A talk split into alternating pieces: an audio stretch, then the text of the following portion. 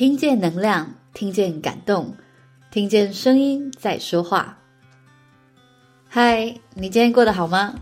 我是 Francis。声音的一百个礼物，今天要送给你的礼物是旅行的意义，一期一会的半路相遇。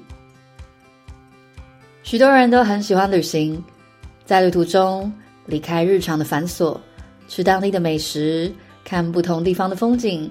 认识不同的文化，想到就令人觉得开心。不知道大家在旅行的过程中，有发现自己比较喜欢什么样的行程吗？从小到大，陆续有在国内外旅行的经验，旅伴的身份也从家人扩增到朋友、伴侣，甚至也有机会是旅行途中认识的朋友。在旅行的过程中，发现啊，跟不同的旅伴出游，行程的类型也会有所不同。像美食之旅，就会不断的品尝当地的各种点心和食物，一路饱到天灵盖。走历史行程的话呢，就会去很多古迹和博物馆。想攻略特殊自然景点的话，每天就会不断的走路，还有可能会遇到大雨或艳阳。Shopping 购物也是蛮多人出游的重点之一，会想要采买当地 CP 值相对高的商品。啊，还有一种是追星之旅，会去喜欢的影集或电影中男女主角出现的地方。记得有次跟热爱韩剧的大学室友去首尔，景点充满了许多韩剧《秘密花园》里出现的知名场景。我记得呢，还有个武道馆，那个地方完全没有人。就只是因为男主角玄彬有在那里帮女主角做仰卧起坐，我们就去了。想想也是蛮疯的。那这些常见的行程中呢，其实隐含了一个共同的特色，那就是要在有限的时间去预先安排好要做的一些尝试，然后像是在平常生活中不会做的事情，那特别是在当地才能做的事。然而，在旅行路上遇到越来越多旅人后，才发现啊，并不是每个人都是这样安排行程的。印象很深刻的一次呢，是大学的时候，因为在中国当交换学生，会趁课余时间到不同的省份旅行。有次自己要从安徽的黄山脚下去江西一个叫婺源的村子，要先在黄山入住当地的青年旅馆。当时一个人。嗯，多少会选择多人的床位的寝室，一来呢是这样省钱，二来也有机会认识新朋友。当晚的室友就说：“哎，听说晚一点啊会有一个荷兰人要来住哦。”隔天呢，大家一大早就醒了，纷纷准备好自己的行李，准备上路。我也看到了新入住的荷兰人，简单打个招呼，问对方今天要做什么。原以为啊，对方会说要去哪一个景点之类的。没想到他说他今天要 write，嗯，我一开始没听懂，ride ride 吗？riding 吗？是要 riding a bike 骑脚踏车吗？他又说了一次 write，写作的 write，他没有想要去哪里，他就想找个地方写写字。在我听懂他只是要写字的当下，内心有一点小冲击。因为旅行的时间通常都很有限，当时啊，几乎每一天要做什么，其实都安排得蛮紧凑的。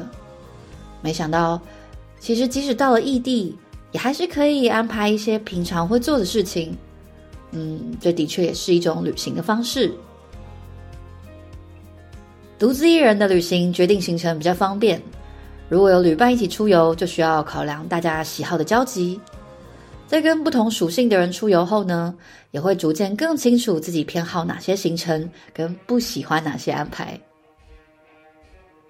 在第一次去美国华盛顿特区旅行的时候，就让我彻底感受到，我很不喜欢特别花时间逛商圈。当时会去美国，是因为在中国当交换学生的时候，报名了一个跟当地大专院校学生一起去美东的商业游学团，会跟中国的学生、跟知名外商的业界人士一起旅行。当时因为想要把握出社会前最后一段假期，就报名了这趟商业游学团。游学团呢，只有去纽约跟波士顿，但由于团内多半是学生，一些人觉得难得飞一趟到美国，那应该要把握机会多玩几天，就在当地多留了一些时间，或再去邻近的城市走走。当时我也是这么想，于是就跟另外两个回程班机时间接近的女生，就一起去了纽约附近的华盛顿特区三天。在决定当地行程的时候，我发现啊，我和另外两个女生有了分歧。我想多去逛博物馆跟比较特殊的建筑景观，像是国会山庄啊，或是林肯纪念碑。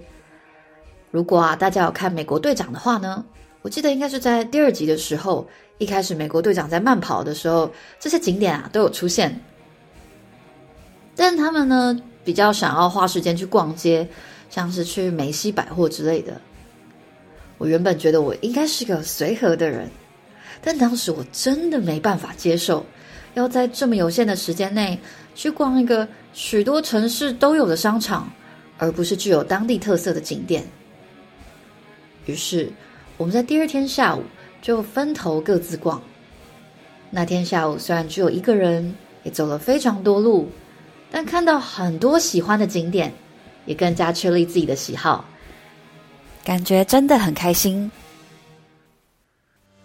在旅途中呢，我最喜欢的事情就是偶遇，可能是刚好一起同路的人，或是同住青旅的室友，或当地的导游、民宿的主人，一起爬山的领队。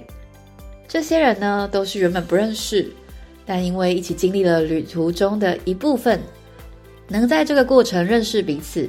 结缘就是一件很美好的事情，像是一次在玻利维亚的旅行，我们一行人呢有五个人，在前往乌尤尼著名景点天空之境的路上，刚好遇到一个名叫 Lisa 的女生，也想要找人一起凑团。就这么巧，在遥远的南半球，就刚好遇到同为台湾人的 Lisa，年纪也相仿。最酷的是，Lisa 平常其实是住在刚果的，就因为刚好在寻找当地旅行社的街头偶遇，我们一起相处了三天两夜。后来 Lisa 短暂回台湾的时候，我们又在台湾一起碰面了。不期而遇陌生人的片段，都是旅行故事中印象最鲜明的篇章。也因为有了和这些不同旅伴的经历，让我在规划行程上。更能把握自己喜欢的元素。后来啊，发现自己安排的行程就会具有以下的特色。第一点呢，会是以特别景点为主。如果当地有名的景点是自然风景，那就可以去看看自然风貌；若是以历史古迹闻名，那就会安排时间了解当地过去的文化。第二点呢，是搭配当地的一些特色美食。但不需要每餐的食物都特别精心安排，大概呢就是有吃到几样特色的食物即可。第三，如果当地有市集，就会安排去逛当地的市场，可以认识当地人的生活场域，也有机会在地方市场吃到当地的特色小吃。若是有艺术市集的话，那就更好了，还可以在这边添购具有特色的伴手礼。最后一点是，行程不要排得太紧凑。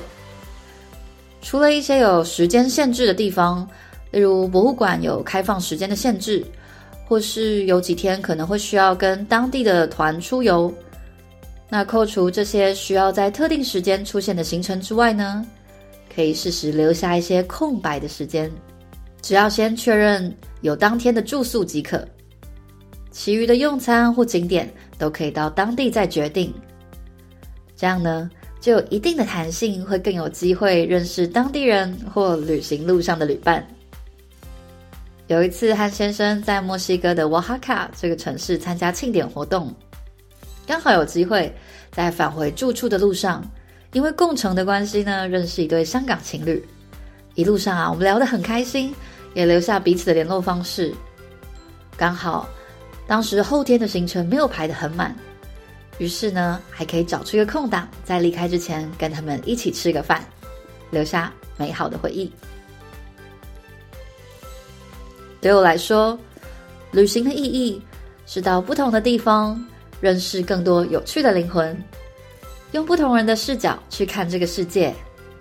原来啊，生活不是只有一种样子，世界有很多美好的地方。喜欢旅行的朋友，有空找个时间来安排下一次的旅行吧。本节目由一群喜欢声音的朋友一起共同录制而成。如果你喜欢我们分享的内容，欢迎您订阅我们的 Podcast，给我们五星评分。